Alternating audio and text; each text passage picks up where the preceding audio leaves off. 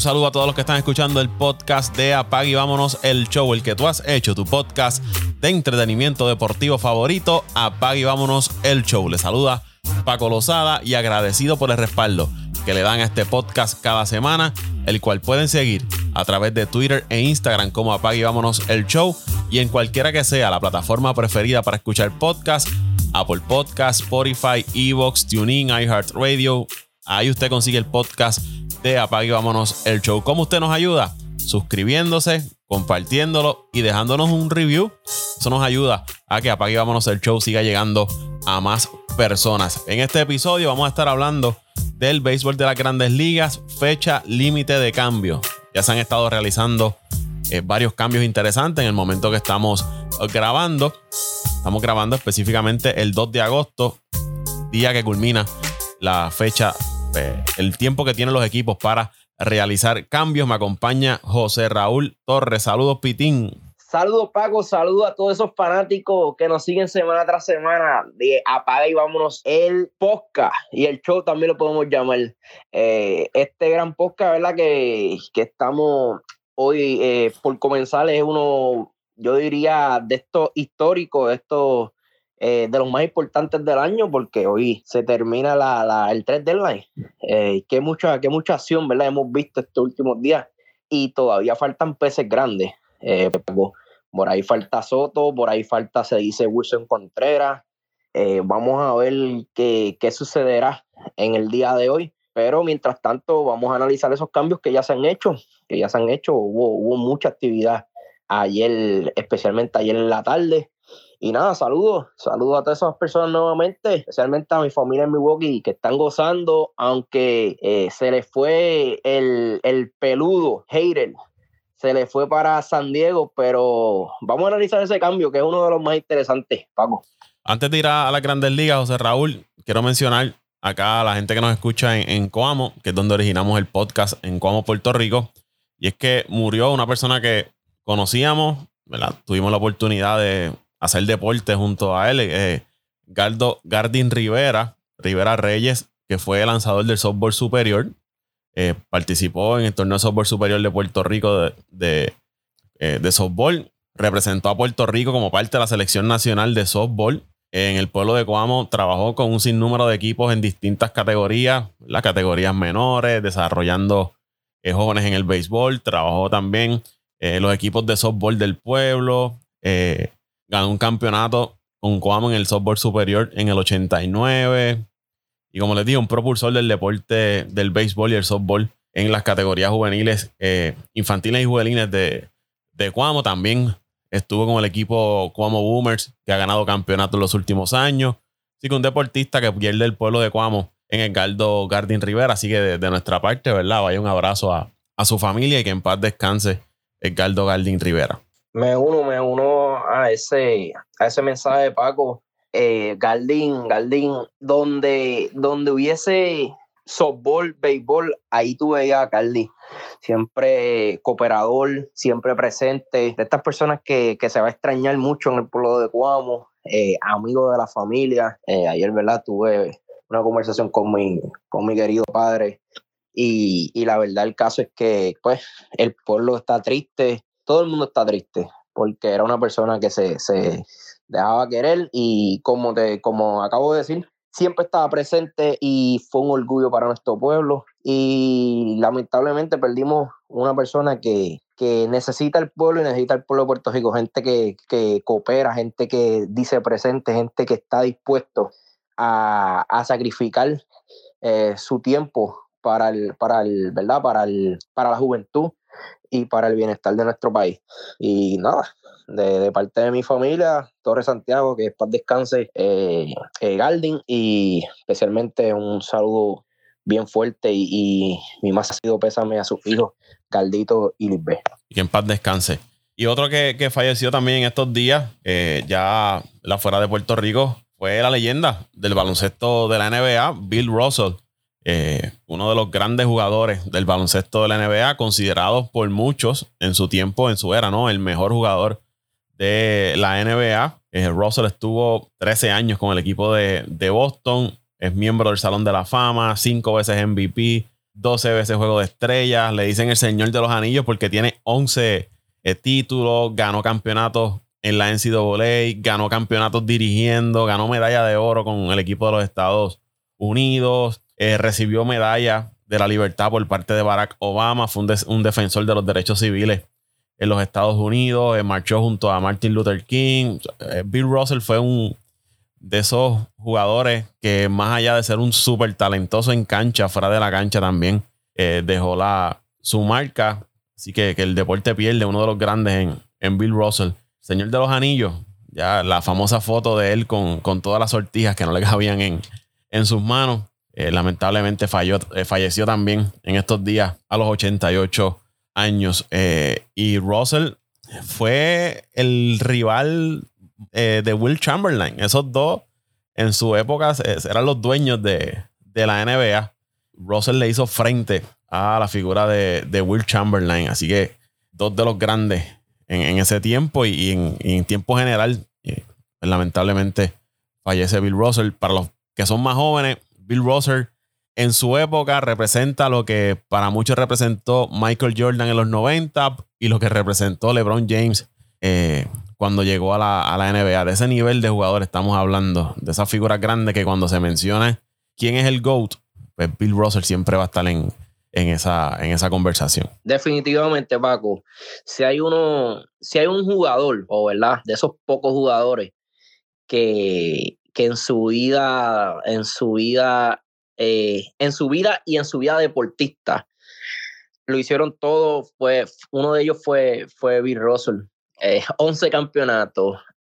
Eh, como tú acabas de decir, ganó también en la NCAA. De hecho, eh, este dato no es 100% seguro, pero había escuchado una entrevista, que me imagino que sí, estaba un, día escuchando una entrevista, creo que era un juego de béisbol entre Boston y, Nueva York, y, sacaron el tema de, de Bill Russell, y creo que es el único jugador que ha ganado tres campeonatos en un año, Paco. Ganó en CAA, ganó en la NBA y ganó con el Dream Team. En un mismo año eh, pudo lograr esa hazaña. Bill Russell. Me gustaría, ¿verdad? Eh, luego del podcast vamos a buscarlo, pero ahora que traiste el tema de Bill Russell, me llegó a, la mente ese dato. Eh, por otro lado, eh, Russell, eh, como tocas de decir, fue también grande fuera de la cancha y fue drafteado no por el equipo de Boston, sino por el equipo de San Luis, Paco. Para ese tiempo existía el equipo de San Luis, que creo que luego fue movido a Boston o fue cambiado a, Boston, como fue el caso más o menos de Kobe Bryant, que Kobe Bryant fue drafteado por, por Charlotte y luego fue movido a LA. So, que son esos datitos que eh, el, próximo el próximo podcast voy a traer la información completa, pero vuelvo y digo, 99.9 seguro que, que, esa información es cierta. Y fue, fue drafteado el segundo pick en el 56 por los Hawks de San Luis. Los Hawks de San Luis, perdóname, que luego fueron los Hawks de Atlanta, me imagino. Y el dato ese, o mientras estemos en el podcast, si, si encuentro el dato, el que fue campeón tres, tres, tres veces en un mismo año. NCAA, eh, NBA y, y, con la selección de Estados Unidos. Uno de, de, los grandes, definitivamente, Bill Russell, que descanse en paz también, esa, esa leyenda del baloncesto de la NBA. Ahora sí, vamos al béisbol de las grandes ligas. Durante estos días, mucho movimiento. Me parece que ha sido una fecha límite de cambio bastante movida e interesante.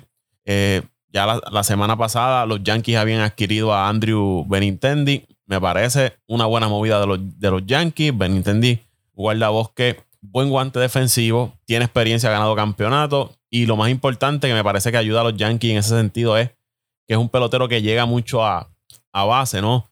Eh, los Yankees no necesitan más macaneros, más gente que saque bola, porque para eso tienen ahí a, a Rizzo, a George, a Stanton. Necesitan gente que llegue consistentemente a base y que le añada velocidad, defensa a ese equipo. Me parece que Benintendi tiene eso. No tuvieron que adquirir, no tuvieron que dar eh, de sus prospectos grandes para, para conseguirlo. Parece que en esa parte eh, es buena para los Yankees. Otro movimiento que ellos hicieron fue que adquirieron un relevista del equipo de Chicago. Tampoco tuvieron que dar eh, grandes prospectos. Y Frankie Montas y Lu Triviño, que lo adquirieron del equipo de, Oakland, ahí sí ya tuvieron que dar un poquito más. Eh, dieron al zurdo JP Sears, al zurdo Ken Waldichuk, el derecho Luis Medina, dominicano, que lo vimos en Puerto Rico con el equipo de, los indios de Mayagüez. Buen lanzador, buenos recursos, buena velocidad. Se espera mucho de, Luis Medina. Oye, Paco, oye, ah, doy un stop aquí. Creo que tú me habías hablado de Luis Medina en, un juego que tuviste, que tuviste la oportunidad de trabajar con, con la Liga de Béisbol Profesional aquí en Puerto Rico. Digo, en Puerto Rico, perdóname. Eh, me habías hablado muy bien de este Luis Medina, Paco. Sí, tiene, tiene, tiene recursos, tiene para, para llegar al béisbol grande, en, que se ha subido el béisbol de las grandes ligas. No, era uno de los prospectos cuanto a lanzadores que tenían los Yankees. Se desprendieron de él para en este cambio. Y Cooper eh, Bowman fue el otro eh, jugador que dieron los Yankees. Entiendo, ¿verdad? Que, que con estos movimientos los Yankees cubren las necesidades que se mencionaban. Un outfield zurdo, ¿verdad? buena velocidad, buen contacto, buena defensa, dejando a un lado a, a Joey Galo, un iniciador en Frankie Montas para que darle profundidad a esa, a esa rotación y ayuda al bullpen, que eso nunca, nunca está de más y más en este béisbol, eh, béisbol moderno, Así que me parece que los Yankees, en lo que han hecho, yo no, no creo, ¿verdad? No, no veo que ellos vayan a hacer algún otro movimiento. Me sorprendería, ¿verdad? Que vayan tras un Juan Soto o otra figura grande donde tengan que desprenderse de muchos de sus jugadores, porque veo este equipo de los Yankees eh, mucho más completo con estas piezas que, adquirieron.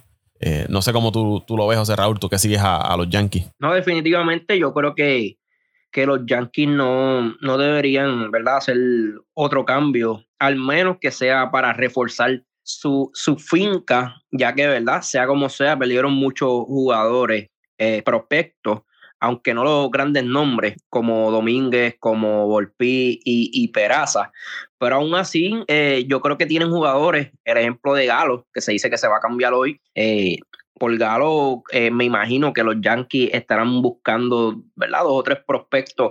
Quizás la gente, ¿verdad? Escuchándome, ah, pero por Galo no va a dar nada, pero aún así es un pelo de grandes ligas que cualquier equipo te puede dar uno o dos prospectos, no de alta calidad, pero eh, siguen siendo prospectos. Eh, el mismo caso de, Andújar, que se había dicho que, iban a salir de él y que no tiene cabida en el equipo grande, eh, puede ser una de las piezas que, que los Yankees muevan.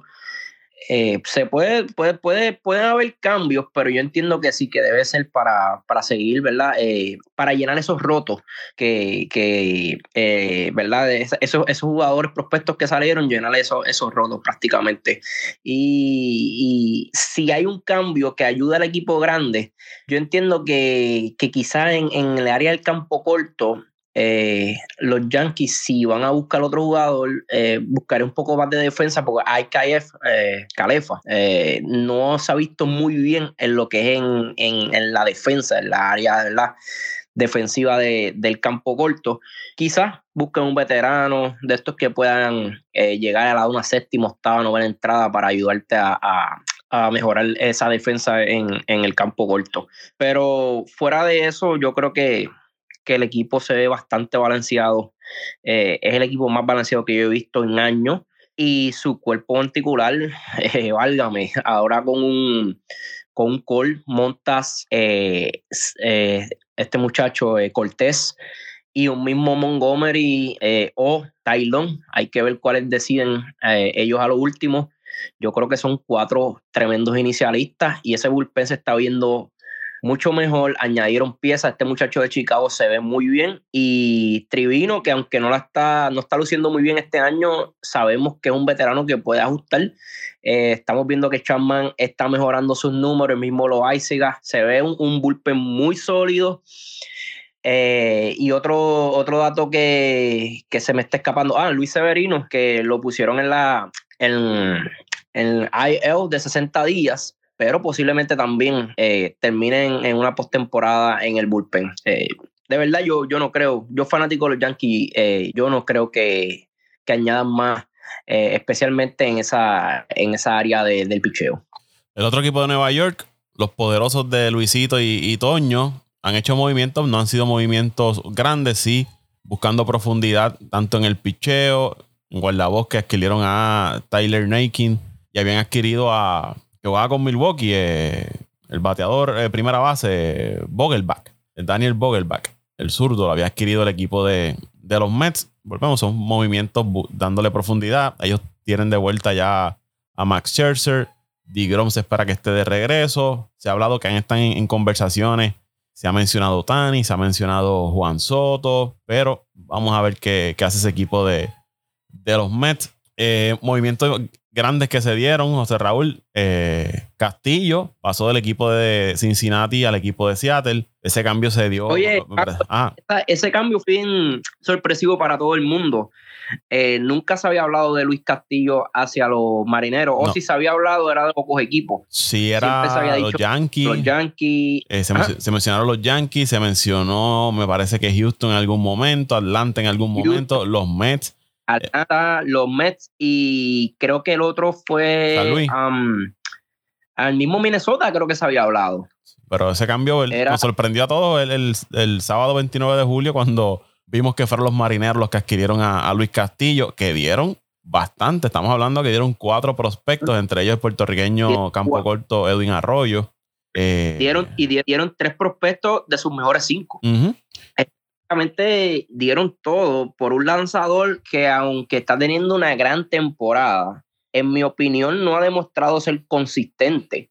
Eh, el año pasado, de hecho, fue un desastre. Creo que terminó casi los seis puntos de efectividad. Eh, viene de una franquicia que nunca ha tenido, eh, entiendo yo, nunca ha tenido esa presión. De hecho, Cincinnati no ha jugado o, jugó. Hubo un año que jugó contra el, el año de la pandemia. El año de la pandemia. Eh, pero fueron dos juegos. Creo que fue una serie eh, corta. Eh, tres, me parece que fueron tres, que fue Bauer, Castillo y Sonny Gray. Me parece que fueron los tres iniciadores de, esa serie. Y sin, pero Cincinnati perdió esta serie. Sí, fueron barridos. Sí, fueron barridos. Entonces, este es un lanzador que, aunque, claro, vuelvo y digo, pasando por una, una gran temporada, es un brazo fuerte, pero no es un lanzador élite de la liga como lo fue el cambio de Verlander. Recuerda el año de Verlander, que tú sabes que Verlander es un, top five de la liga, un tipo que te puede cambiar eh, un equipo completamente y lo hizo. Eh, de hecho, el mismo Cole eh, lo hizo también con el equipo de Houston. hemos visto cambios grandes, el mismo Marchell el año pasado con los Dodgers. equipos que se movieron con grandes por, eh, hicieron movimientos por grandes lanzadores y dieron mucho menos de lo que dio Seattle pago. Eh, de hecho, yo comparando el cambio el año pasado de Mark Scherzer y Trey Turner, que fueron enviados a los Dodgers, entiendo yo que los Nationals recibieron menos de lo que va a recibir o de lo que recibió este año el equipo de los Reds en cambio, en este cambio por, por Luis Castillo. Yo creo que fue bastante desesperado eh, este equipo de, Seattle en obtener a Castillo. Y, más cuando tú tienes un equipo joven, que todavía tienes un, este muchacho, el, el Rodríguez, Julio Rodríguez, tienes piezas jóvenes que, tú sabes que este equipo va a estar en los próximos años metido eh, en esta lucha de las playoffs. Eh, aunque tienes a Luis Castillo el año que viene, pero luego del año que viene tienes que buscarte un, buscar un, un, contrato para, para poder eh, retenerlo. Eh, no sé qué, qué piensa de este cambio, pero yo entiendo que el equipo de Seattle se hubiese aguantado un poco. Pero nada, yo siempre digo que los cambios, uno sabe si son buenos luego, luego de verdad que pasen los resultados. Vamos a ver, quién sabe si este equipo de Seattle con añadiendo a Castillo se mete de lleno hasta una final o quién sabe hasta una, una serie mundial. Yo pienso que también dieron demasiado por, por Luis Castillo. Pero quizás ellos entienden que estaban a ley de esa pieza para dar el próximo paso, quizás asegurar al menos un wild card y llegar a la postemporada. Solo la gerencia la gerencia sabe, este, de este equipo del año pasado se quedó a ley de nada para ir a playoff. Esta temporada empezó frío, calentó y hasta ahí en esos tres wildcards está metido. Lo que pasa es que tiene varios equipos detrás amenazando, como Cleveland, Baltimore, Boston, las Medias Blancas. Yo creo que por eso también ellos quisieron eh, sí, traer ese, ese, ese cambio, ese lanzador para. De, hecho, que esa es una, supuestamente, ¿verdad? Por lo que he escuchado, es una de las razones por porque, por, el cual hicieron este cambio, porque llevan 20 años que no han entrado a la, a las postseason. Quizás esa presión del fanático, oye, llevamos 20 años y ustedes cuando están, ¿verdad? cuando tienen la oportunidad de, de, ¿verdad? de llegar por, por fin a, una playoff, no hacer los movimientos, pero yo creo que yo creo que, que podían, hasta el mismo Monta, podían buscar este, lanzadores como Monta, el mismo Quintana, por mucho menos y no afectar su futuro. Quintana fue enviado a San Luis junto a Chris Stratton por eh, Johan Oveido y Malcolm Núñez. San Luis reforzando, buscando reforzar su cuerpo monticular. San Luis es estos equipos que se está mencionando fuertemente interesados por eh, Juan Soto. Hay como un tranque en cuanto a lo que le está pidiendo el equipo de, los Nationals a, a, San Luis. Hay que estar claro, este equipo de los Nationals no va a regalar a Juan Soto ellos no van a regalar a Juan Soto, porque es su figura. Y menos, y menos con el cambio de Luis Castillo, Paco. no, no, no, Ellos no van a regalar a, Juan Soto. Y el equipo que quiera a, Juan Soto tiene que dar muchos prospectos y creo que le van a pedir prospectos y jugadores establecidos en las grandes ligas. Más tienes que asegurarte de que si te llevas a Juan Soto, te firme un contrato multianual porque no puedes correrte el riesgo de que lo, lo cambie y, Juan Soto diga, no, yo no voy a firmar aquí, no te voy a firmar esta cantidad de dinero y después lo pierde. ¿Entiendes? Es un poco, ¿verdad? A pesar del nombre, lo que pueda representar, es una movida arriesgada el que, el que se lleva a Juan Soto. Y como dijo Dante en, el, en el chat, eh, tienes que firmarme un, un, contrato antes de yo hacer el cambio, porque si no, no voy a correrme ese, ese riesgo definitivamente. Ese, este riesgo de Juan Soto no es un riesgo de, solamente este año ni el año que viene. Eh, prácticamente tú adquiriendo Juan Soto, Paco, tú, tú estás preparando un equipo eh, rodeado de Juan Soto por los próximos 10 años, lo, ¿verdad? Al menos. Eh, imagínate qué grande puede o qué tan... qué, qué, qué impacto puede tener este cambio en, en, cualquier equipo, ya sea San Luis, San Diego. Eh, la verdad, el caso es que es, bien difícil eh, para estos gerentes, eh, ¿verdad? Tratar o, buscar hacer estas movidas tan grandes. Por eso, en mi opinión, yo creo que él termina en San Diego, porque San Diego ha demostrado que es la gerencia que más arriesgada se ha visto en los últimos años. de hecho, eh, que ya vimos hablar del, cambio, trajeron a Hater también de Milwaukee y le gusta. Es estos equipos que le gusta ver nombres, de, nombres grandes en, en su alineación y en su roster. Eh, San Luis, a pesar de que sí ha tenido grandes jugadores, eh, se alimentan mucho de sus fincas y de estos jugadores que, ¿verdad? Nadie conoce, de repente aparece un, un lanzador que nadie conoce, te gana 15 juegos, lo mismo con los relevistas todos los años te traen diferentes relevistas que no tienen nombre, ¿verdad? O que provienen de otros equipos y se convierten en grandes lanzadores, lo mismo con, en su alineación. Lo hemos visto en los últimos quizás 10, 15 años en este equipo de San Luis, que, que no solamente dependen de los nombres. Pitín, perdona, eh, perdona que te interrumpa. Ahora mismo está rompiendo una información de bueno, hay varias información relacionada a esto de Juan Soto. Eh, primero se dice que el equipo de Washington ya ha contactado peloteros de liga menor para subirlos al roster grande. Aparentemente eso significa, ¿verdad? Que va a haber un movimiento inminente de uno de, de jugadores que están ahora actualmente en el roster de grandes ligas.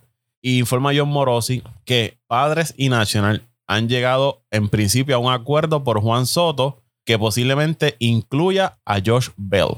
Sea que Josh Bell y Juan Soto, según lo que está informando John Morosi en este momento que estamos grabando el, podcast. Esto es lo bueno de esto, de, de estas fechas límite de cambio, que la información eh, comienza a, fluir. Eh, posiblemente estarían pasando Soto y Josh Bell al equipo de, de San Diego.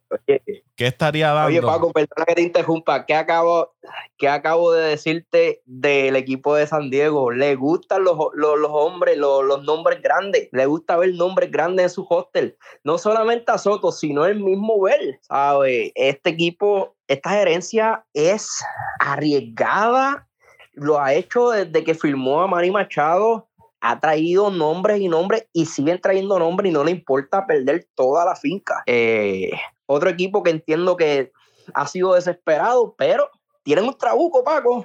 Esa alineación se, se convierte hoy quizás en la mejor alineación de las grandes ligas. Y siguiendo con esto, con los padres, vamos a aprovechar. Hicieron el cambio por Josh Hader, el closer de, de tus cerveceros de Milwaukee, uno de los mejores closers del béisbol de las grandes ligas. Volvemos, no le temen a hacer las movidas grandes. Ya ellos entienden que están en un nivel de buscar ese campeonato y tienen que mantenerse. Si ellos quieren ser eh, competitivos, tienen que hacer esas movidas porque los Dodgers son los Dodgers y todos los años siguen sumando piezas. miremos los Dodgers, Mookie Betts, Bauer, que Bauer ¿verdad? no ha lanzado, pero le dieron el dinero. Eh, Trey Turner, Max Scherzer, Freddie Freeman.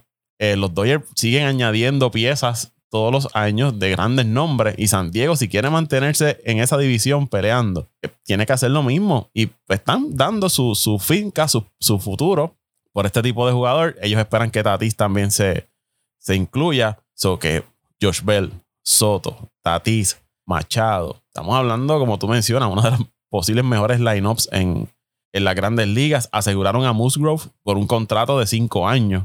Que San, Diego está, como dicen por ahí, puesto para ir por todo en, las grandes ligas. No, definitivamente tienen un Trabuco, tienen un Darvish eh, y tienen, tienen nombres, Paco. Eh, la verdad, el caso Darvish, eh, former Cy Young, Musgrove, Musgrove eh, ¿verdad? que tuve la oportunidad, de hecho, de verlo este año lanzar. Que tiró en el parque de San Francisco. tremendo lanzador. Eh, tiene un Fernando Tatis Jr. que todavía no ha llegado, que, que ¿verdad? ha puesto números de, de MVP. Eh, mismo Manny Machado con una temporada de MVP, Juan Soto, eh, otro ¿verdad? bateador o jugador que ha demostrado que puede ser un MVP. Perdóname, Paco. Josh Bell, que de hecho, que no se le olvide, hace varios años atrás tuvo números para ser MVP. Fue el año que creo que Jellish fue el MVP de la liga. Josh Bell también tuvo años de ser MVP. Eric Hosmer ¿sabes? Esto es un trabuco. Tienen el mismo eh, muchacho, este Profar, que, que jugó con, con, Texas por muchos años. Tremendo bateador. Eh, Cronworth, que fue rookie of the year hace varios años atrás. ¿sabes? Este equipo, este equipo, es, esto parece un equipo de, de, de. Eh, yo creo que, ah, añaden también, como tú dices, a Hater, uno de los mejores closers de la liga, aunque no la, no, no la ha ido muy bien este año. Pero, la pregunta es, Diego, ¿hoy es contendor? ¿Hoy es el favorito para la Liga Nacional? Bueno, unos Dodgers ahí, este, siempre ponen a uno a pensar. Eh, aquí están las piezas. McKinsey Gore, uno de los mejores prospectos pitcher de los padres. El campo corto, CJ Abrams, otro prospecto grande de los padres. Guardabosque, Robert Hazel III. Los lanzadores, James Wood y Jarlin o Harlin Susana. Esos son los prospectos que estarían pasando desde los padres al equipo de Houston, de Washington, a cambio de Juan Soto y Josh Bell. Esto lo está informando Bob Nike Tangle de, del USA Today si no me equivoco, sí, USA Today está reportando las piezas que están pasando al equipo de los nacionales de Washington. Pitín, creo que cogimos un buen momento para grabar el, el podcast. Wow, no, no me sorprende, Paco, no me sorprende lo de Soto, porque de hecho siempre para mí San Diego, vuelvo digo, por, por la forma de, esta gerencia, la ser tan riesgosa, arriesgada eh, con, con todos estos eh, jugadores, pero traer a George Bell también me sorprende mucho porque tiene un Hosmer en primera base, ¿sabes? Me imagino que Bell será su bateador designado. Eh, estaría bien interesante cómo, cómo, este equipo va, va a confeccionar ese, ese line, ¿no? ¿Y dónde va a poner estos tipos? Porque ya tienes a un Manny Machado, cuando regrese Tati Junior, a ver, tienes terceros y cuartos bates en este equipo a a ¿cómo, cómo, cómo te puedo decir? Eh, un, montón de, de, bateadores que, han estado en esas posiciones antes, que quizás terminen siendo séptimo octavo bate en este equipo. Sí, es, interesante lo que está, lo que está sucediendo. San Diego, ¿verdad? Sigue, sigue demostrando lo que hablamos hace unos minutos, que va por todo. El dirigente va a tener un dolor de cabeza. Como tú dices, ¿dónde van a poner todos estos jugadores a participar? En el caso de Josh Bell, ya tienen a Ari Hosmer, vamos a ver. Eh, también el bateador designado le da una, flexibilidad a los, a los equipos, cómo utilizar a estos bateadores, que son primeras bases. igual también ahora con esto del, del, del platoon, si es zurdo, pues lo traigo contra los derechos, si es derecho, lo traigo contra los zurdos.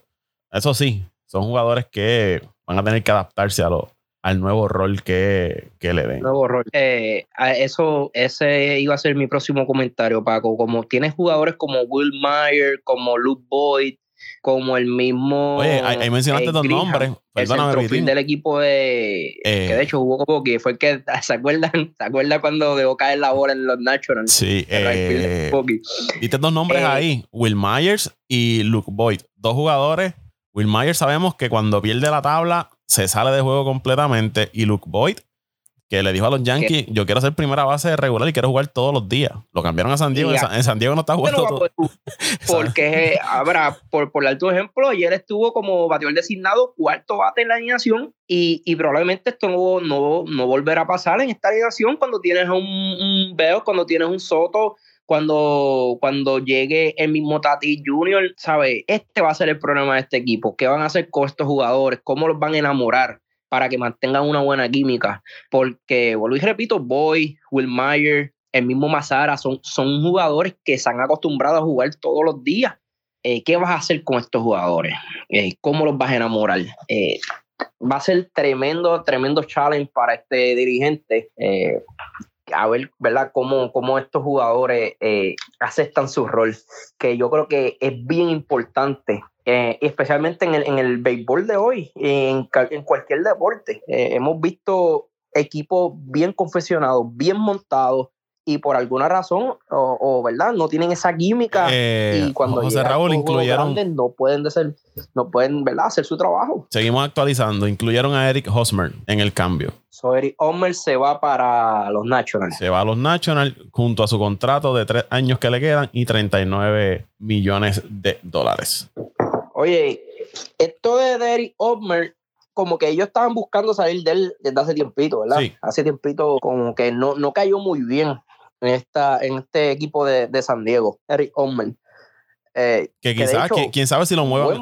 quizás que lo mueven también eh, el equipo de, Washington. Quizás terminan moviéndolo esta temporada, o quizás, ¿verdad? Se queden con. No es un contrato malo y es un. Sea como sea, tú como franquicia necesitas que sea dos o tres, dos o tres peloteros que te, que te den el show, ¿verdad? Que, que, que, valga la pena pagar una taquilla porque está saliendo de un Soto, está saliendo de un Bell. Este equipo de los Nationals no tiene nada. Quizás por esto de, pues, mantener, aunque sea un equipo un poco competitivo, que por lo menos que cuando salga al terreno no, no, no sea, ¿verdad? La, la, como dicen por ahí, la cherry de, de, de, los equipos. Que de hecho todavía este equipo de los Nationals, aunque estaban últimos en la, en la en la división, aún tenías un Soto y un Veo en la alineación que, que valía la pena ir a ver los juegos, que no era fácil. De hecho, el mismo Chelsea anoche eh, tuvo una, una, una eh, primera entrada fatal, donde se tuvo que enfrentar a Soto y ver los dos. Creo que los dos le conectaron, anotaron dos o tres carreras en la primera entrada. Pero ahora sin Soto y sin Bell, este equipo, me imagino que, ¿verdad? Traer a Hosmer eh, tratando de pues, mantener, aunque sea un poco competitivo este equipo. Fíjate, y este es un equipo que hizo el cambio hace varios años por George Bell. Recuerda, este es un equipo que ganó el campeonato hace dos, tres temporadas atrás, el equipo de Washington. Y hemos visto cómo han desmantelado prácticamente ese equipo. Trey Turner, Scherzer, ahora se va Juan Soto, se va George Bell. Eh, digo, en parte también las lesiones de Strasburg alteraron el, futuro de ese equipo. Patrick Corbin no le salió como ellos esperaban. Pero no olvidemos que Washington viene de ganar un campeonato, parece que fue en el 2019. Fue que ellos ganaron, 2020 ganaron los Dodgers. 2019, 2019. 2019 ganaron. Yo estaba, yo estaba, vivía, vivía en, Washington. Eh. Eso, puedo, puedo decir que, que, fui parte de ese campeonato. Sí, sí. Eh, y, ahora la pregunta es, ¿los padres le darán el dinero que está pidiendo Juan Soto o que espera Juan Soto recibir, porque ellos tienen ya el contrato de Fernando Tatís, tienen un contrato de Machado, le dieron dinero a Musgrove, eh, Hayder está por ahí, ya mismo es gente libre, tienen muchas decisiones que tomar este equipo de, de los padres y su finca se ha ido debilitando, eso te limita también en cierto punto el momento de adquirir eh, otros peloteros más adelante, pero hasta ahora parece que este ha sido el cambio más grande que se ha dado en los últimos años. Muchos lo consideran el cambio más grande en la historia de las grandes ligas. habría que sentarse más eh, despacio y ponerse a buscar y, mirar. Pero este cambio de Juan Soto ya se fue uno de los peces grandes que se estaba mencionando en estos días eh, esa movida de, Juan Soto. No sé si es el cambio más grande que ha pasado, porque la verdad el de Chelsea y Turner fue uno bien grande también. No solamente estamos hablando de uno de los mejores lanzadores de la Grandes Ligas y de la historia de la Grandes Ligas, sino uno de los mejores señores en el momento. Eh, pero sí, grande el cambio. Eh, vuelvo y repito, me sorprende que Josh Bell se fue en ese paquete. Este equipo de San Diego, hay que ver, ¿verdad? Eh, no sé si, si mencionaste lo de Josh Bell, cuántos años le quedan ese contrato. Porque si a Josh Bell por lo menos le quedan dos o tres años, entiendo más o menos, ¿verdad? Si le quedan más o menos los mismos años que le quedaba a Homer en el contrato, por lo menos aseguran un Josh Bell por las próximas dos temporadas. Eh, el caso de Heire, que tienen que firmarlo ya el año que viene, Juan Soto. Pero si tienen el dinero, Paco, y logran firmar a Soto. Un año eh, más. Mantener a ver los próximos años. Y a un Heire, estamos hablando que este equipo va, va, a ser un trabuco los próximos al menos cuatro o cinco años. Eh, Bell va a ser... un Machado, que Machado creo que le quedan cuatro o cinco años de contrato, o si no más. Bell va a ser la gente libre en el 2023. Solo le quedaría un año más de contrato. Un año más de contrato. Eh, bueno, vamos a ver. Lo que sabemos es que este equipo de San Diego sigue, sigue, eh, yo diría, tirándose al charco y sin miedo. Sí. eso, no lo están pensando mucho. Perdóname. Que eso no, no, no le están pensando mucho. No lo están pensando mucho, no lo están pensando mucho. Eh, lo de ellos ahora y ahora. Eh, no están pensando en mañana. Hay que ver. Eh, yo me imagino que aún le quedan dos o tres prospectos. Que no te, no te sorprendas que el año que viene vuelvan y, y si no llegan este año, traten de, de, de, de seguir añadiendo peces, peces gordos como, como lo hicieron este año y en los años, y los años anteriores. Mira, eh, qué interesante, ya vamos a terminar con este cambio. Eh, Hosmer tiene una cláusula de, cambio, ¿no? De, no ser cambiado, tiene que aceptar el cambio, pero lo interesante es que Scott Boras es el agente de Hosmer, quien también es el agente de Soto, de Bell, de McKinsey Gore y James Wood. Así que esto es prácticamente Cora, eh, Cora, perdónenme a mí, este, Boras moviendo jugadores que él representa de un lado a otro. Así que la mano de Scott Boras haciendo su, magia ahí, su trabajo de tras bastidores en este, en este movimiento de Juan Soto, Josh Bell al equipo de, San Diego. O sea, Raúl, aprovechando San Diego, Hater, ¿qué te parece ese cambio para el equipo de, de Milwaukee? Sales de tu relevista estelar, adquieres cuatro lanzadores a una franquicia que le saca mucho a estos lanzadores, a este tipo de jugador que quizás hay equipos que los descartan, pero una franquicia de Milwaukee que en los últimos años se ha caracterizado por eh, sacarle mucho provecho a, a, los lanzadores. Lanzadores y bateadores. Yo creo que cualquier eh, tipo de jugador, este equipo de Milwaukee le saca, le saca mucho.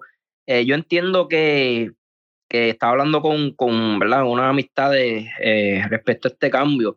Y el equipo de Milwaukee en los últimos años, desde que hicieron ese gran cambio con Christian Yelich, que prácticamente asaltaron a este equipo de Miami, eh, han hecho, la, yo diría el 80% de sus cambios han sido exitosos.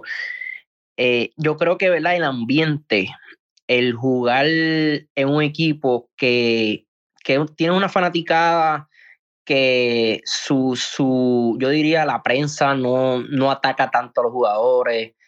Eh, tiene un, eh, un ambiente no solamente, no es, no, es, como un equipo de grandes ligas, sino como, como un, ambiente familiar. De hecho, de una de las despedidas de Heidel, eh, ¿verdad? dice que, que no se sintió como, como, se sintió como si estuviese en familia esos años en Milwaukee, porque tienes una fanaticada muy friendly, una gerencia bien friendly. Eh, y eh, de hecho, el mismo, el, lo mismo pasa con Tampa, el mismo equipo de, de San Luis. Son, son equipos que, que estos jugadores llegan sin, sin ninguna presión y, y, sacan lo mejor, ¿verdad? De, de cada uno de ellos. Eh, lo vemos también, lo vimos también con, con el caso de Teles, que lo trajeron de Toronto como un descarte y ahí está dando palos en Milwaukee. De hecho, lleva veintipico para la calle. El mismo Renfro, que aunque el año pasado tuvo buenos números en Boston, este año en Milwaukee está poniendo tremendos números. Willy Adames, que Willy Adames, prácticamente este equipo de Tampa se rindió con él. Y Willy Adames, desde que llegó a Milwaukee, se ha convertido en uno de los mejores campos cortos de, de la nacional. Eh, yo entiendo que Milwaukee mirando el equipo, ¿verdad? Eh, más allá, hacia un futuro, saben que no, no tienen el dinero para pagarle un relevista. Eh, y Hegel sabemos que viene, viene a buscar un, buen contrato, quizás el mejor contrato en, en, entre los relevistas. Y, y tuvieron la oportunidad de conseguir un relevista como Taylor Roy, que más o menos tiene los eh, números similares este a, a Plus tienes un Lamet que, de hecho, el año del COVID eh, fue uno de los, de los candidatos a John Aunque fue una temporada corta, tuvo unos tremendos números y tiene potencial. Se dice que, ¿verdad? Que, que en algún momento puede explotar y, convertirse en un gran lanzador. Plus, tiene dos prospectos eh, por encima de esto. Y, y creo que Tyler Royer lo tienes todavía en los próximos 3, 4 años. Tengo que buscar esa información. Y yo creo que este equipo de Milwaukee, oye, tienes un William, que ahora lo puedes mover a, a closer, uno de los mejores relevistas de la liga. Eh, esa posición, ¿verdad? Lo que es los relevistas siempre, este equipo, no importa quién, eh, lucen bien, sacan lo mejor de cada, de cada uno de ellos. Yo entiendo que no es una debilidad que tiene el equipo y pues arriesgan a salir de su mejor relevista para, para así este, mantener un buen equipo eh, en el futuro y seguir manteniéndose como uno de los mejores equipos en la, en la división central.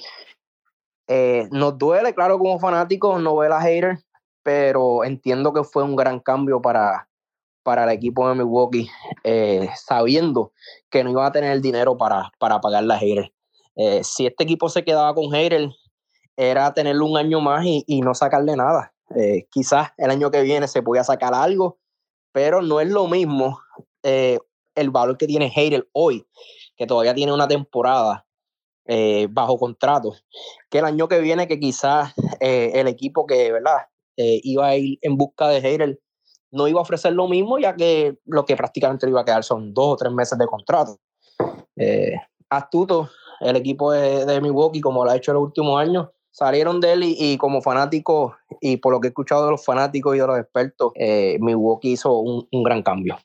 Otros movimientos que, que se han estado dando. Puertorriqueño Jorge López pasa del equipo de Baltimore a Minnesota. Jorge López, una gran temporada, juego de estrella, uno de los mejores relevistas durante este año en las grandes ligas. Minnesota da cuatro prospectos a cambio de, Jorge López, entendiendo de que les va a ayudar ¿no? en, esa parte final de, la temporada y fortalecer ese bullpen. Vemos entonces en otro lado a un Baltimore que ya se había desprendido de eh, Trey Mancini, que lo había enviado al equipo de, de Houston. Sigue reforzándose Baltimore en cuanto a la profundidad de, su finca, un equipo joven, siguen moviendo a los jugadores más veteranos, sacándole prospectos. Así como equipo de Baltimore que eh, ya estamos viendo reflejos o señales de lo que pueden hacer este grupo de jóvenes, reforzándose aún más de cara al futuro. Jorge López, yo creo que otra, otra, otra otra, yo diría, eh, otro cambio que me sorprendió un poco en cuestión en el equipo que, que, que llegó, ¿verdad? Jorge López. Esperaba a Jorge López eh, llegando a uno de los equipos de la Nacional. En un principio se habló de Filadelfia. De Filadelfia, eh, los mismos Mets, tratando de fortalecer su bullpen. No necesariamente iba a ser el closer, ¿verdad? podía ser un, un cero Met en el mismo equipo de los Mets. Pero el equipo de los Orioles sigue reforzándose y, va a ser un. Están, ¿verdad?, cuadrando un gran equipo para los próximos años. Eh, eso es preocupante, especialmente para equipos como, como el mismo Boston. Eh, yo diría que, pues, ahora mismo, como está jugando Nueva York y todavía Nueva York tiene varios jugadores en contrato, el único que no tiene, ¿verdad?, es, Josh. Eh, yo diría que, que es preocupante, quizás, para el equipo de Boston eh, este, este caso de los Orioles porque es el equipo que tiene muchos agentes libres, su finca no es la mejor y aún no se sabe lo cuál, ¿verdad? dónde se dirige este equipo, si va a vender, va a comprar, qué va a hacer con, con, ¿verdad? con sus jugadores. Eh, en el momento que están que estamos grabando el podcast están últimos en la división y aún no se han decidido. Fíjate, y, y lo de Boston es interesante, José Raúl, porque aún así ellos están cerca en el wild card, pero las movidas que están haciendo un ejemplo, salir de un Cristian Vázquez, tu receptor estelar, eh, veterano en el equipo, has ganado con él, lo mueves. Eh, entonces, parece que es un equipo que va a vender. Y de momento hacen un cambio por, por Tommy Pham, que ha sido más famoso en los últimos años por el revolú que tuvo con Jock Peterson, que le dio parece que una bofetada por algo de un fantasy. Por eso es lo que se ha convertido famoso últimamente Tommy Pham. Y parece que su genio y su carácter eh, no es muy amigable en, el camerino, pero lo llevas a Boston. Eh, entonces, como ya hicieron otro cambio que adquirieron un receptor que salieron de Jake Dickman, lo mandaron al equipo de las Medias Blancas. Es como, no entiendo si es que están vendiendo o es que están vendiendo disfrazado en el sentido de que estoy moviendo estas piezas, pero estoy haciendo este otro, estos otros movimientos como que para que la fanaticada también esté tranquila. Eh, no entiendo esa movida de, de, Boston y te dejo con esto rápido. Eh, ayer Atlanta le dio un contrato a Austin Riley, tercera base, 25 años, de 10 años y 212 millones. Promedio más o menos 22 millones lo que va a ganar Riley en los próximos 10 años. Cuando Devers ve ese contrato, ¿qué él va a decir? Diciendo, a Riley le dieron 22, yo me merezco 25 a 30 millones por temporada. Y las negociaciones entre Boston y Devers no han sido las mejores.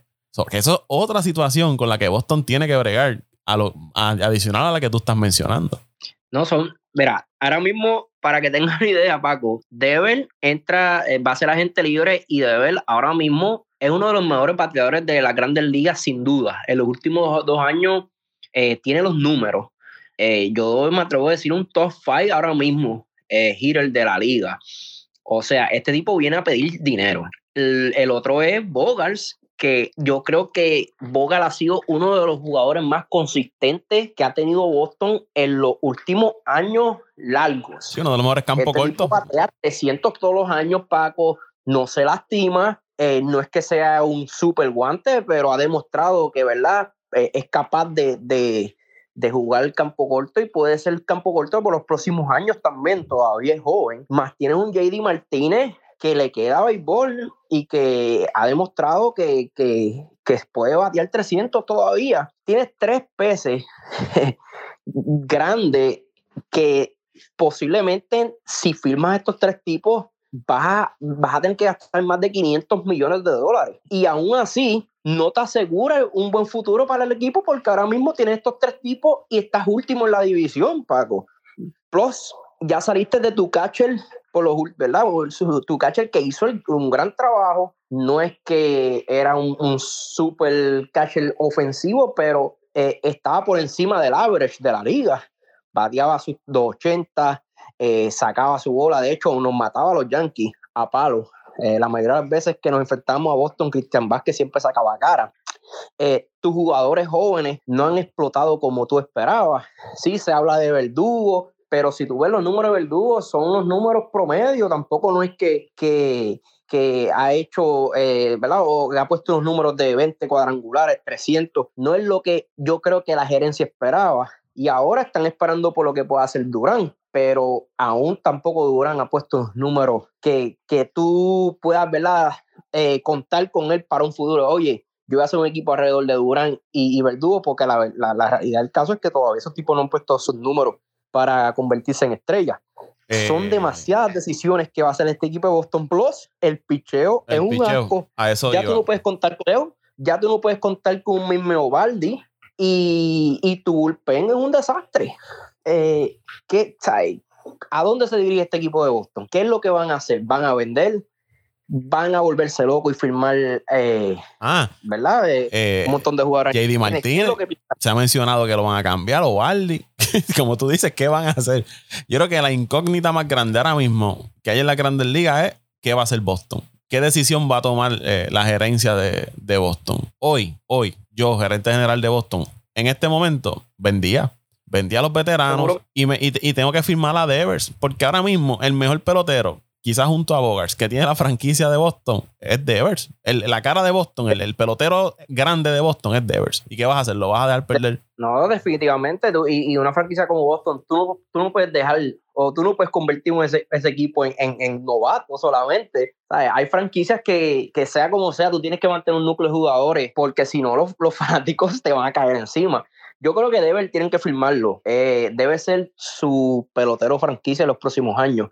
Eh, y si logras convencer a Bogals aunque sea un contrato, ¿verdad? Que corto, eh, no sé, buscar la forma de enamorar a Vogel. Si puedes, si puedes aguantar estos dos jugadores, fine. Pero, ¿qué vas a hacer con Ovaldi? Como tú dices, ¿qué vas a hacer con, con Crisel, que ya mismo entra gente libre? ¿Qué vas a hacer con JD Martínez? Tú no te puedes volver loco dándole dinero a estos tipos porque eh, van en decadencia y lo ha demostrado ya en los últimos años. Eh, Eovaldi tampoco no es un nene. Eh, Crisel con, con, los problemas de lesiones. Eh, no tienes finca, ya tienes que, que empezar a moverte y, y, mejorar tu finca. Yo creo que Boston ahora mismo en los top 100, si tiene uno o dos jugadores es mucho, Paco, un equipo que está último en la división, que cuando la mayoría de los equipos que están último en la división tienen sus 5, 6, 7, 8 jugadores en los top 100 de la, de la, de la, de la liga eh, de prospectos. Ahora mismo yo no, yo no conozco ningún prospecto de Boston que, que, ¿verdad? que sea interesante para, para cualquier equipo. Eh, no sé si tú lo conoces. De hecho, equipos como Atlanta, equipos como el tuyo, equipos como Nueva York, equipos como los mismos Doyle tienen más tipos que el equipo de, de Boston en, en, en, la lista de los prospectos. Yo por eso pienso que Boston debe salir de esos veteranos y empezar a reforzar esa finca eh, porque está, ¿verdad? El futuro no se ve muy bien en, en esa división que cada vez se complica más. Y con el resurgir ahora de este equipo de los Orioles, ¿verdad? con esos novatos, está complicado para Boston lo que pueden hacer. Eh, rápido, regresando bien rápido, José Raúl, el caso de Jorge López, de puertorriqueño. Encontró unas estadísticas. En marzo y abril, él tuvo 1.59 de efectividad y le batearon 154 los, los oponentes en 11 y un tercio de entrada.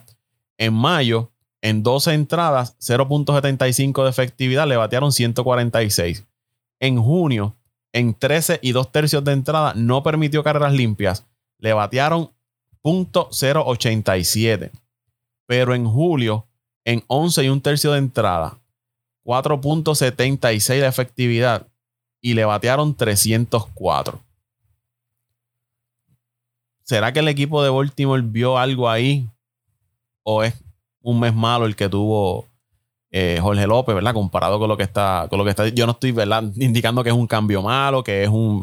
Quizás Baltimore vio algo y dijo, mira, este es el momento de moverlo. Pero. Es una estadística que, me, que encontré leyendo aquí información del, del cambio de, de, Jorge López, que siempre salen a, a, resurgir cuando se hacen estos movimientos, pero sin duda Jorge López está teniendo una gran temporada y ahora va un equipo de Minnesota que está compitiendo y con una oportunidad de ir a, a la postemporada ya está con el puertorriqueño Carlos Correa y, y compañía, así que, y José Miranda, así que éxito allá a Jorge López. Eh, a mí, en lo personal, me alegra mucho. Si hay uno de, de los puertorriqueños que uno quiere ver triunfar, eh, es Jorge López, porque Jorge López ha pasado por muchas. Eh, de hecho, eh, creo que su, su, su hijo tiene una enfermedad, ¿verdad? Que, que lo ha obligado a estar más tiempo en cuidados médicos que, que fuera de, ¿verdad? Que, que estando en su casa. Otra de las razones es porque ha estado en equipos siempre, se puede decir, sotaneros, equipos que, que no le ha dado la oportunidad a él de demostrar lo que, lo que puede dar. De hecho, estuvo en Milwaukee, principio de su carrera, Milwaukee, cuando, cuando Milwaukee estaba esos años de, ¿verdad? En el sótano, creo que fue 2014, 2015. Eh, luego fue cambiado a los Royals de Kansas City y fue cuando, cuando prácticamente rompieron este equipo. Que de hecho ahí fue que yo creo que en el cambio de, de Lorenzo Kane fue, o de Mostaca, fue que Jorge López fue movido a los Royals. Y, y luego con este equipo de Baltimore eh, no ha tenido ¿verdad? esa suerte. Ahora pues eh, llega un equipo ganador eh, ojalá que le vaya súper bien porque, oye, lo he visto lanzar este año y esa gesta está en 97, 99 con, con ¿verdad? constante y tiene un, un, un, gran, ¿verdad? Un, gran recital de, de, de, de, picheo. Creo que tiene ahí un buen cambio, un buen single. Eh, oye, este equipo de Baltimore vio que, que es más, que, que, le podían sacar más como relevista y Oye, se equivocaron. Y, no le costó nada. Ellos lo, lo, reclamaron de waivers del equipo de Kansas. un contrato de 1.5 millones y le acaban de sacar cuatro prospectos. Claro, él se ganó el respeto de que valer cuatro prospectos con la temporada que está teniendo y, y ¿verdad? Juego de estrella y todo, y todo eso. estrella. Por eso que, que, también no es que tampoco eh, fue una movida de estas que uno dice, adiós, pero cuatro prospectos por este jugador. No, no, Jorge López se ganó el respeto de, del equipo, de los equipos contrarios y por eso Minnesota da estos cuatro prospectos a cambio de, de Jorge López. José Raúl, eh, vamos a irnos moviendo más rapidito. Houston sigue siendo Houston, sigue haciendo movidas y, como yo siempre digo, el rico haciéndose más rico, ¿no? Estos equipos grandes eh, o contendores hacen movidas que quizás no son nombres grandes, con lo que, excepto con lo que acaba de hacer San Diego, pero eh, Trey Mancini al equipo de, Houston, Christian Vázquez al equipo de, Houston, hacen un cambio con Atlanta donde reciben al zurdo Will Smith, que mm, es, este lanzador o lo odias o lo amas, porque es un lanzador que te puede hacer el trabajo, pero eh, cuando lo traían a relevar en Atlanta, y no es de esta temporada, ¿no? Desde que llegó a Atlanta, lo traen a cerrar el juego y mínimo, cada vez que sale, uno o dos bateadores le llegaban a base, o por base por bola, o por indiscutible, o le daban cuadrangular. No era este tipo de relevista que tú sabes que te va a dar un cero cada vez que tú lo traigas. Es, tú lo traes y te hace pasar un susto o le llena las bases y de momento pega tres out corridos. Eh, y eso parece que a la gerencia de Atlanta no estaban dispuestos a seguir sacrificando su corazón ni su salud cardíaca con Will Smith y menos la de los fanáticos y lo mueven al equipo de Houston, pero es un lanzador que la temporada pasada cuando Atlanta gana el campeonato tiró en la postemporada 11 entradas, me parece que fueron en cero, eh, ponchó como nueve bateadores, o que en, postemporada estuvo increíble en ese campeonato de, de los Bravos. Ellos tienen a Jensen, no me lo tienes que decir, Paco, que cogió a mis cervezas de mi Milwaukee y le metió unos jelebazos.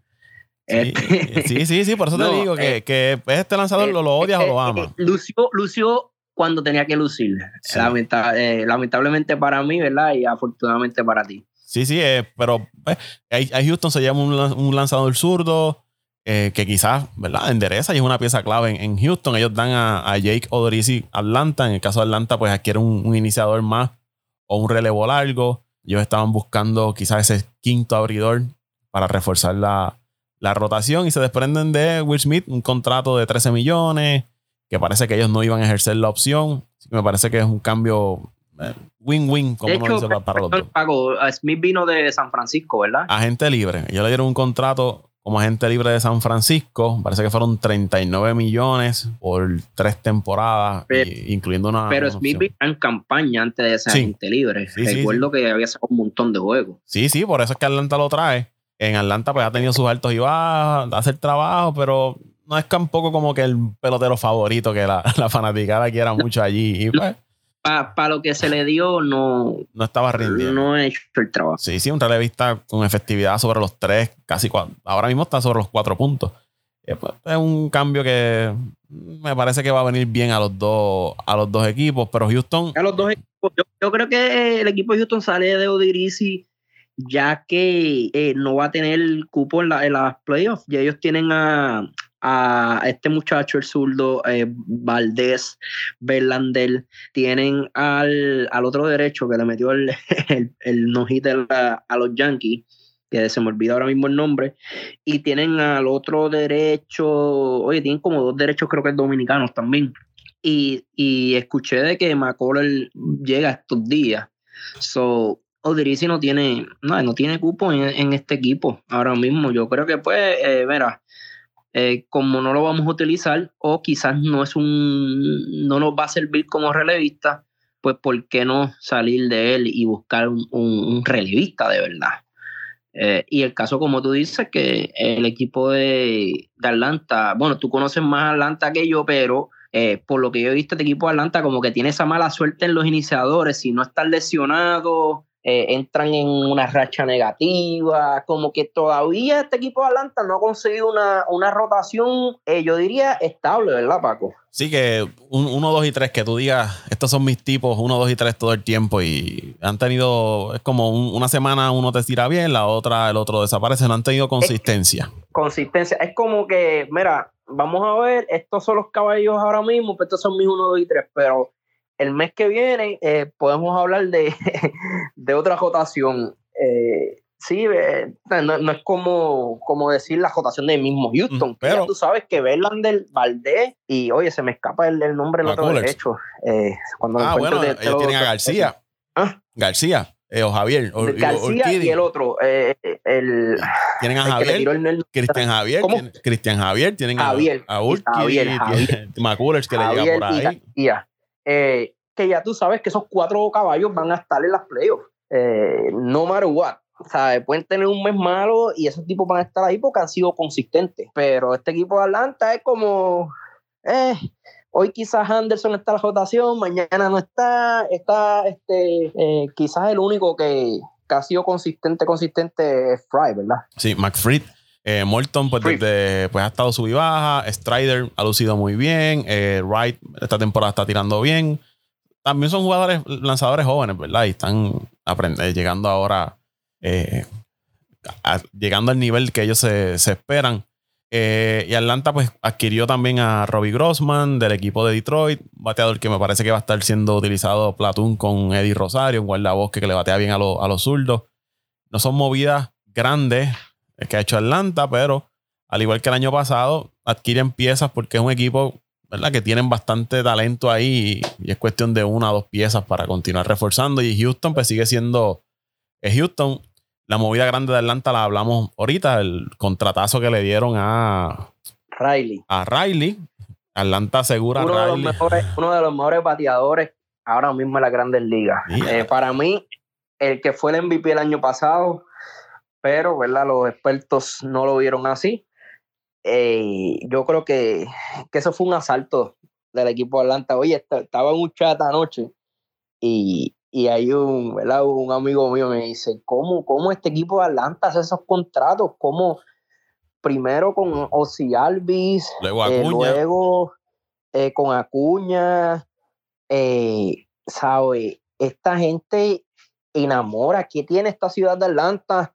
Y, ¿verdad? Tú, tú me podrás decir, ya que eres fanático de ellos, pero, ¿verdad? Mi, mi, mi comentario eh, fue que, que por alguna razón este equipo de Atlanta, la gerencia, los fanáticos, hacen sentir bien a estos jugadores y, y prefieren, y prefieren ¿verdad? quedarse ahí, aunque no sea por una cantidad ridícula de dinero, se sienten bien, eh, la gerencia los trata bien y, y lo más importante es que están en, una cultura ganadora.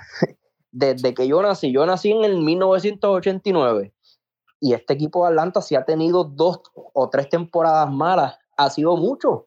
Si no han ganado división, ha estado cerca de, ganarla o ha estado metido en la wild card.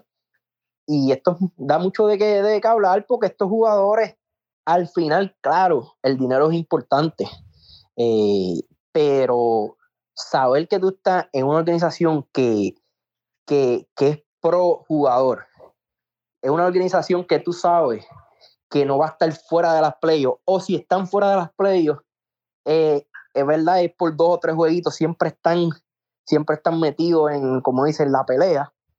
Yo creo que estas cosas son a veces mucho más importantes que el mismo dinero, vamos. Si ellos ya aseguraron a Cuña, Alvis, eh, Olson y Riley. Son los jugadores que tienen asegurado más eh, los prospectos, ¿verdad? Que han subido, que sabes que van a estar con el equipo por lo menos 4 o 5 años adicionales. De los nombres que tienen. Agentes libres pronto es, Max Fried y Swanson.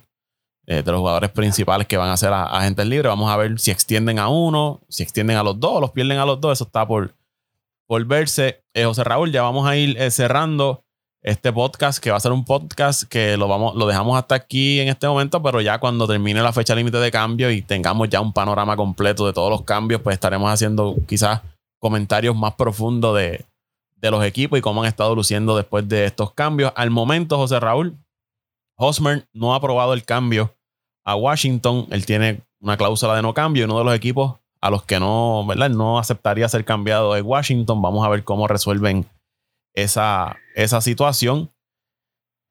¿Algún, eh, ¿Algún otro cambio que te haya llamado la atención o que a mí se me haya pasado que, quieras mencionar antes de irnos? Eh, pues Paco, eh, si hay un cambio que, que, ¿verdad? que creo que no hablaste, o si hablaste, como dicen por ahí, quizás un cambio de poca muta, pero es un boricua, y siempre es bueno mencionar los boricuas, el, tercera base del equipo de los, de los Reales de Kansas City, que fue cambiado a, Arizona, Emanuel Rivera. Eh, por Luke Weaver. Luke Weaver. Emanuel Rivera, tercera base, juega con los indios de Mayagüez en, en el béisbol profesional de Puerto Rico. Eh, me, pareció un poquito, ¿verdad? Raro que dos equipos que no tienen, ¿verdad? Oportunidad de llegar a las playoffs hagan cambios como este. Eh, no sé, no sé si es que el equipo de Arizona vio algo en Emanuel Rivera, que quizá el equipo Royal o el equipo Royal no tiene el, ¿verdad? No, tiene, uh, o, no, o, no tiene, o sea, no, no, no tiene el espacio para, para Emanuel Rivera en, esta generación o, para su futuro. Eh, no sé, este es un equipo que prácticamente, ¿verdad? Están volviendo a, a hacer una, un rebuild. Eh, me estuvo, ¿verdad? Bien raro este, este cambio. Eh, lo otro que creo que no mencionaste fue lo de Robinson Cano, que ya yo creo que, es hora de que, Cano piensen en el retiro. Antes, tiene que pensar en el retiro. yo creo que lamentablemente, ¿verdad? Tenemos dominicanos que nos siguen, pero la verdad el caso es que Robinson Cano y no queremos faltarle respeto, pero la verdad el caso es hora de, enganchar los guantes y quizás, ¿verdad? Seguir la liga dominicana que todavía puede producir, pero nivel grande liga ya creo que se le dio la oportunidad, ha jugado con tres equipos este año, los Mets, San Diego y, Atlanta. y, tres, equipos eh, eh, que ahora mismo son contendores. Tampoco es que ha estado en, los Piratas o, en Cincinnati, no, ha estado en tres equipos que en el momento que lo llevan eh, han tenido la necesidad de tenerlo en el equipo y le han dado oportunidad de juego. Definitivamente, y yo creo que, que sí, ya, ya es hora. Ya es hora para el Robinson Cano. Eh, claro, fue una gloria especialmente para el equipo de Nueva York. Eh, ganó campeonato en el 2009. Fue de estos pocos jugadores que, que ¿verdad? Eh, tuvo un gran contrato cuando todavía estos contratos no eran tan, tan, tan grandes, tan ridículos como lo vemos hoy. Eh, de, fue también de estos jugadores que empezó a asociarse con, con cantantes como Jay-Z, eh, yo creo que Cano va a ser recordado, no solamente por sus números ni, por lo que fue, sino porque, porque fue como que bien controversial. Un, fue un jugador bien controversial, bien querido por los dominicanos. Eh, pero llegó su momento. Yo creo que, es hora eh, de que, ¿verdad? Piense en su retiro. Y vuelvo y repito, si, si quiere seguir en la Liga Dominicana, yo creo que allí todavía le queda. O, algún otro eh, rol en la grandes ligas, instructor, dirigente de Liga Menor. O, que sí, pero me refiero a, si él quiere seguir jugando. Porque por lo que se ve es que, es que él quiere seguir jugando. Como que no está listo para, para dejar el béisbol por completo. Eh, y de hecho, él no, creo que está a los 38, 39 años, que aún así te puedo dar dos o tres temporaditas más en cualquier liga profesional. Pero ya, ya en la grandes ligas yo entiendo que ya. Pues ya para, para terminar, eh, puertorriqueños que han sido movidos, Edwin Arroyo, Emanuel Rivera, Cristian Vázquez, Jorge López. Perdóname, contra, termina, el puertorriqueño y quería para terminar con algo. Esos cuatro son los que me vienen a la mente ahora que han sido movidos en, estos en estos días de, de cambio en las grandes ligas. Me gustaría para terminar Paco, aquí siempre, ¿verdad? Eh, usted es el de las preguntas, pero ¿qué equipo, luego de, de casi finalizar, quizás quedan dos o tres cambios de aquí a ahorita, porque son como tres o cuatro horas para que cierre el 3 deadline. ¿Cuál equipo tú crees que, que ha sido el más que se ha fortalecido? ¿Y cuál o cuáles de los equipos eh, eh, tuvieron, vamos a clasificarlos por letra, ¿verdad? A, B, C, hasta F. Eh, no sé si quieras escoger, aunque sea uno, dos, por, por lo menos yo te puedo decir eh, que me han gustado lo que han hecho, ¿verdad? los Yankees, me gustó lo, que hicieron los Yankees, me, gustó lo que ha hecho el equipo de, Pero le da, le da, le da a los Yankees una A. Yo le daría a los Yankees. A Houston le daría también buena, buena nota. Eh, esa de Seattle, aunque adquieren un, ¿verdad? un lanzador, pero es que lo que, lo que dieron me pone a, ¿verdad? No, no quiero juzgarlos antes de, de, terminar el resultado, ¿no? Pero si fuera hoy, yo no les daría una A, le daría una B menos. ¿Verdad? Quizás me equivoco y resulta Castillo el que los lleve allá a tierra prometida, pero es que lo que dieron por, por el eh, San Diego, obviamente, hay que darle, ¿no? Y, y, San Diego y Washington. Aquí me parece que los dos ganan. Washington entendiendo de que no tenía futuro en, esta temporada y quizás en la próxima, pues adquieren un paquete grande de prospectos. Que al igual que el año pasado, cuando Churchill y, y Turner, si estos prospectos despuntan o como se espera de ellos, ¿no? Por el ranking que tienen, ese equipo de Washington va a tener un buen futuro y va a ser contendor en ese equipo, igual que el caso de Baltimore en el este de la liga americana. Y los padres, pues obviamente cada vez que tú te llevas figuras grandes, nombres grandes, pues tienes que, que no reconocer el, ese, ese gesto.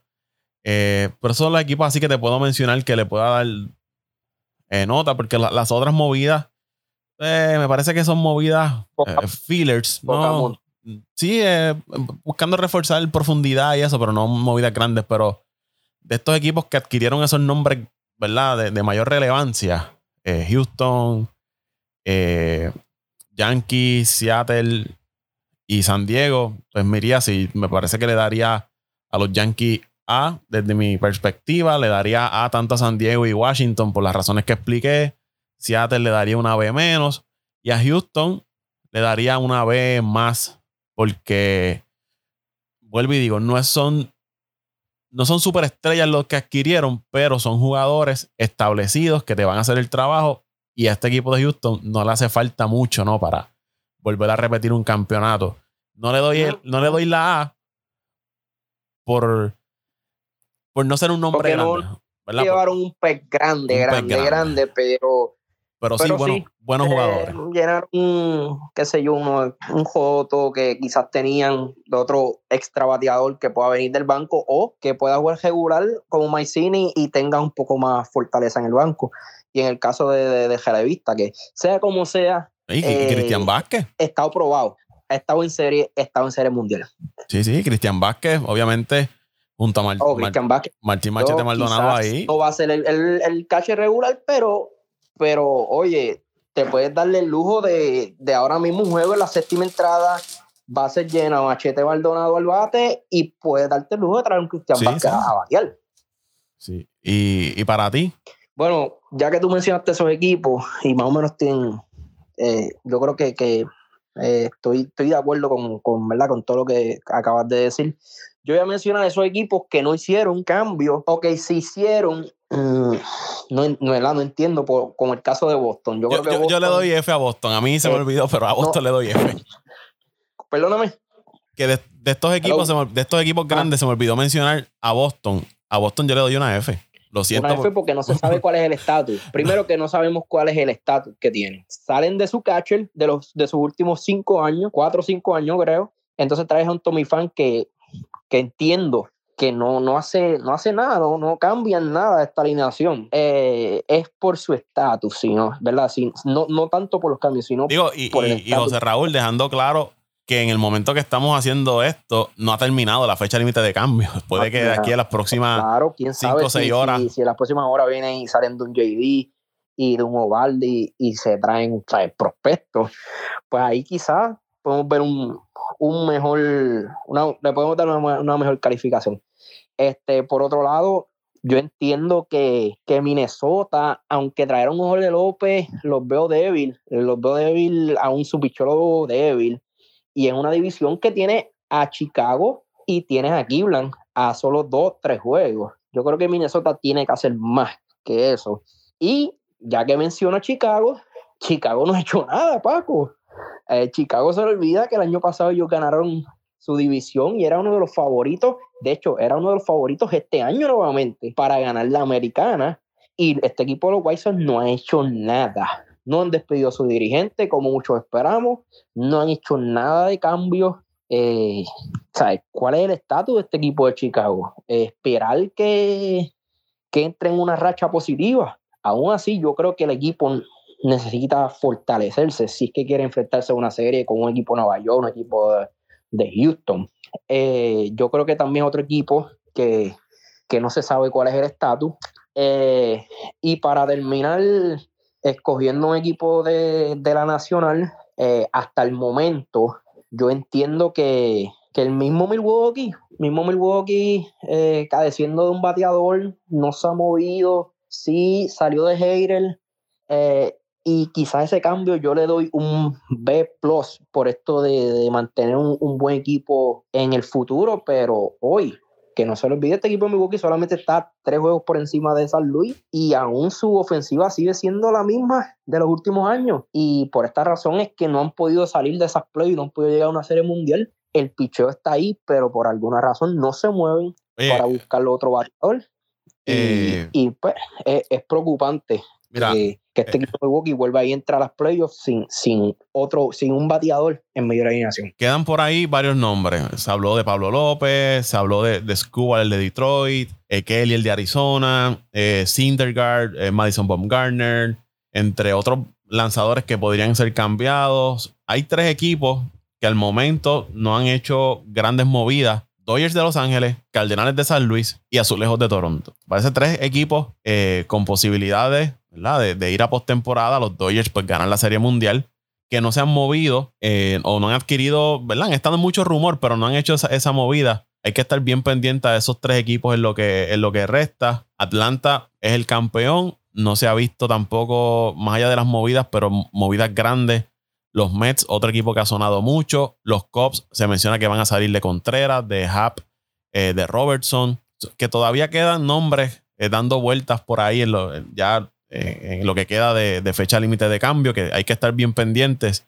Eh, este podcast lo dejamos hasta aquí, pero pronto tendremos otra edición ya con todos los detalles de, los cambios que, finalmente se realicen. Eh, el de Washington y los padres, pues Hosmer aún no ha aceptado el cambio al equipo de, Washington por la cláusula que, que tiene. Pero me parece que ha sido una, fecha límite de cambio bastante movida. Eh, Otani qué va a pasar con Otani. Ya se dice que los angelinos ya dijeron que no lo van a cambiar, pero siempre esa posibilidad Yo creo que está ahí. Es más, show, eh, es publicidad. Y, bien hecho para grandes ligas. Eh, en NBA lo hacen todos los años, Paco. En NBA lo hacen. En NBA cambian todos los años a LeBron James, a Durán, a Kyrie Irving. Eh, y pues, ¿por qué no? ¿Por qué la Major League Baseball no puede utilizar, eh, eh, ¿verdad? Otanis, prácticamente, o, no prácticamente, el mejor jugador que existe ahora mismo en la Grandes Ligas. ¿Por qué no mencionar, por no mencionarlo como, ¿verdad? Como oportunidad o posibilidad de, ser cambiado? O, eh, quizás también de, probar las aguas. de probar las aguas del equipo de, de, Los Ángeles en el sentido de déjame ver qué me ofrecen por él. Y quizás no lo cambio hoy, pero el año que viene lo puedo considerar. Porque oh, cuando, llegue la agencia libre de, Otani, ese va a ser otro que se va a bañar en millones de dólares. Eh, José Raúl, hasta aquí vamos a darle Claro que este, sí, este, ahora este con el caso de Trau, quién sabe si los Angels digan, mira, si no tenemos a Trau, olvídate, vamos a, vamos a volver a, buscar una reestructuración porque... Oye, esa es otra eh, situación que este, cambia. Este equipo de los Angels yo creo que ya debe, debe, debe volver a empezar. Yo creo que el firmar a Rendón fue una metida de pata bien grande. Eh, se dejaron llevar por las emociones de, que Rendón tuvo un buen año, unas buenas playoffs y le dieron, dieron demasiado dinero. Eh, y la verdad el caso es que vuelven, vuelven a lo mismo.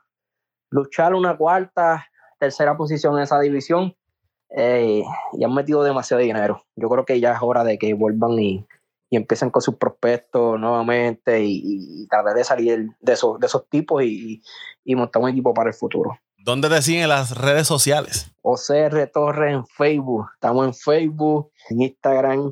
Estamos como JR Torres con 2E. Torres con 2E. JR Torres con 2E. Estamos en los stories subiendo, bueno, lo que subo mayormente es de los Yankees o esos seguidores de Boston no se molesten conmigo. O me pueden tirar, me pueden tirar, este, eh, ¿cómo es? veneno, si quieren. Estamos, estamos dispuestos a aceptar cualquier tipo de comentario. Ahí me siguen en Twitter e Instagram como Paco Lozada PR, arroba Paco Lozada PR en Twitter e Instagram al podcast, tanto en Twitter como Instagram en Apague Vámonos el Show. Si les gustó este contenido, le invitamos a que se suscriba, que lo comparta, que nos deje su review. Esto nos ayuda a seguir creciendo. Apague Vámonos el Show. Un episodio un poco largo, lo ameritaba, muchas cosas sucediendo en, mientras estábamos grabando. Como les dije, pendiente a nuestros próximos episodios, donde estaremos hablando un poco más a profundidad, ya con los datos eh, más completos de todos estos cambios que se han estado realizando en el béisbol de las grandes ligas. Gracias por el apoyo. Será hasta la próxima semana.